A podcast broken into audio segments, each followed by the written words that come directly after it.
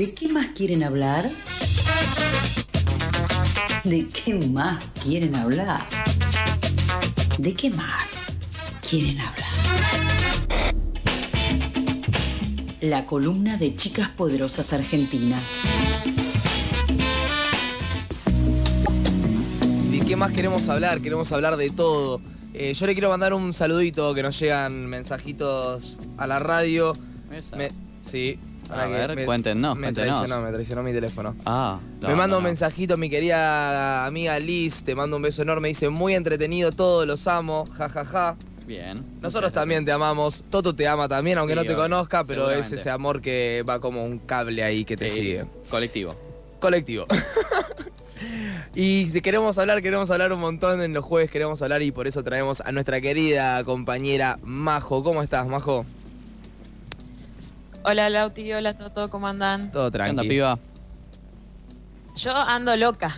Uh. Loca, no saben la locura que vengo teniendo. Uy, ¿Qué pasó? Son las 9 de la mañana. Estás loca, majo. bueno, no, no sé si saben, pero hay un BTS en Argentina, entonces. em, Claro, Yo es claramente verdad, estoy- ya llegaron. Es verdad, estás Están- completamente eufórica. Claro, sí, mañana va a tocar eh, un tema nada más en el concierto de, de Coldplay, pero bueno, acá a- en mi cabeza hay una locura total. Manca, ¿vino solo Pero para bueno. tocar un tema en, el en un concierto de Coldplay? Y para comer asado. Es. Sí, exacto, para comer asado primero y después Claro. para cantar un tema. Eh, sí, Para porque acá. va a ser Sí. su debut como solista, porque después se va al servicio militar. No. Sí, es verdad, cierto. ¿Cómo que se va al servicio militar? Es genial. El ¿Lo mandan al servicio Sí. militar? Sí, aunque seas BTS. Sí. No entiendo. Sí. Fuá, es una Cosas locura. que pasan en Corea del Sur. eh, Yo pensé que te salvabas las papas y Eh, si 50 hacías un éxito ahí en el, el- en el No, exterior. no. Lauti, más de 50 años de guerra no son al pedo, ¿ok? esa- claro, exacto, exacto. No, no hay forma de zafar, ni siquiera haciendo BTS. Ni Durísimo. siquiera. Bueno, eh, igual no venía a hablar de eso, a pesar de que estoy loca, están pasando otras cosas en el, en- en el mundillo que yo suelo habitar, que es el- la fantasía un poco también igual. Mm. Eh, y hace poco, hace una semana, el 21 de octubre, eh, Taylor Swift sacó un disco. Oh, Yo les voy a contar algo. ¿Qué pasó con Taylor Patty? muy bueno. Yo no la escuché, no la había escuchado nunca, nunca le había prestado atención a su carrera. Eh, pero bueno, este disco sí lo escuché y dije, bueno, hay que hablar de Taylor Swift, me parece. Eh, ¿Qué ibas a decir, Lauti? Eh, no, tengo algo para decir, pero no, no, no quería interrumpir, pero eh, Taylor Swift, a mí me pasa algo parecido que tampoco le, da, le doy mucha bola. Me genera un poco de rechazo. No, no- no es explicado, no es explicado para nada, pero es una country girl de Texas, completamente hegemónica, y no sé, no, no me puedo poner a escucharla. No es justificado, pero tengo todos estos prejuicios para darte. Sí, completamente. O- criticar, criticar es lo mío. No, no, igual a mí realmente me pasaba lo mismo. Eh, de hecho, esto es una, una cuestión que se lee mucho, no sé, en Twitter, por ejemplo, de que, bueno, Taylor es una persona flanca, flaca, alta, blanca y hegemónica. Y ya está, y solo canta sobre What People Problems. Total. Y yo medio que había entrado en esa.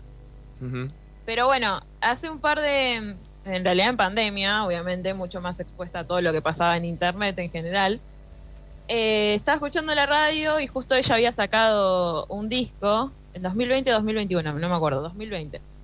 Y como que empezaron a hablar mucho de, de- de- de su carrera en general y ahí me fui enterando como cosas. Eh, primero que nada, como para arrancar un breve recorrido por su carrera, la chabona desde lo desde que desde siempre escribe can- sus canciones Sí. y toca la guitarrita y siempre estuvo en esa y desde muy chica empezó a tocar en diferentes eh, lugares hasta que a los 16 saca su primer disco, o sea, tiene 32, de- a los 16 saca su primer disco, hace 16 años que tiene una carrera musical Media vida. eh, a pleno. Mm. Eh, y también lo que le pasó a ella desde que arrancó su carrera es que la mataron. O sea, hace- hace- haga lo que haga, la mataron. La. O porque cantaba mal, o porque sus canciones eran muy fantasiosas, o porque eran sus canciones muy románticas. eh, por lo que sea, porque tenía novios, porque no tenía novios, eh, por lo que sea la mataron. Gana un premio, se Eh, sube Kanye West, tipo, vos no sé qué es lo que venga.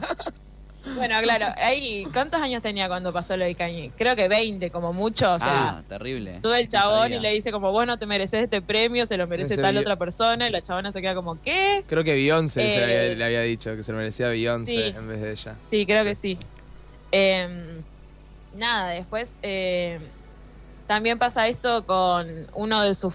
En realidad no sé si era su productor, pero sí compró, un productor Sí. compró los, los derechos de los temas y a partir de ahí dejó de ser eh, dueña de su música, eh, fue a juicio, no lo ganó y ahora lo que está haciendo como para volver a ser dueña de, los discos que sacó anteriormente es regrabarlos con versiones nuevas de los temas, eh, con canciones que no habían quedado dentro de esos discos antes y ahora sí.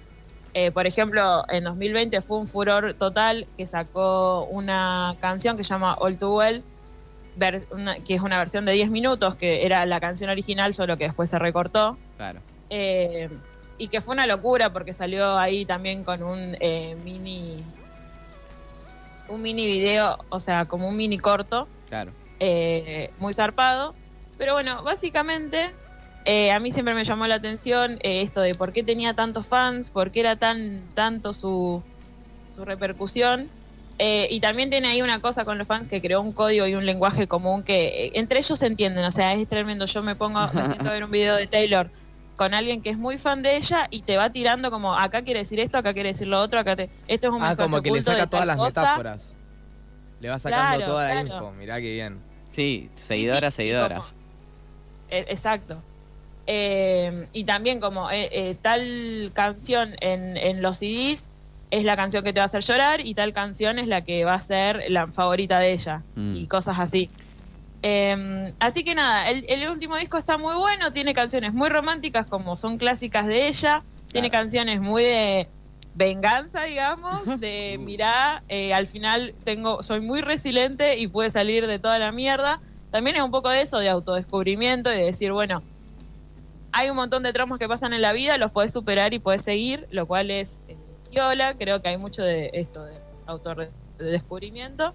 Y también eh, un poco de, de- de empezar a discutir con los mandatos sociales que hay sobre las mujeres en general Mm. eh, que, que bajo el ojo público ella siempre también fue muy eh, criticada. Hubo un, hubo una- un momento de su vida en la que la decían que era gorda y, o sea, Taylor Swift nunca No, literal, literal hubo ese momento.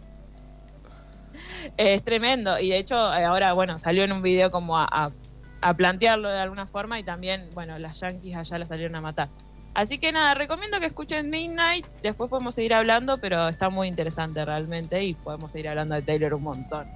Eh, si me lo recomendás le voy a dar una oportunidad porque también es un fenómeno que a mí medio como que me extraña, que no sé muy bien. Hay mucha gente muy fanática y yo no entiendo ese fanatismo, así que le voy a dar una oportunidad.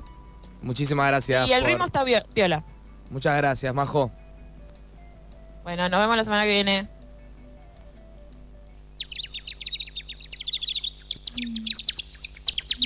¿Madrugaste o seguiste de largo? No te pases, acá no estamos para juzgar. Pasadas por alto, tu cuota diaria de empatía.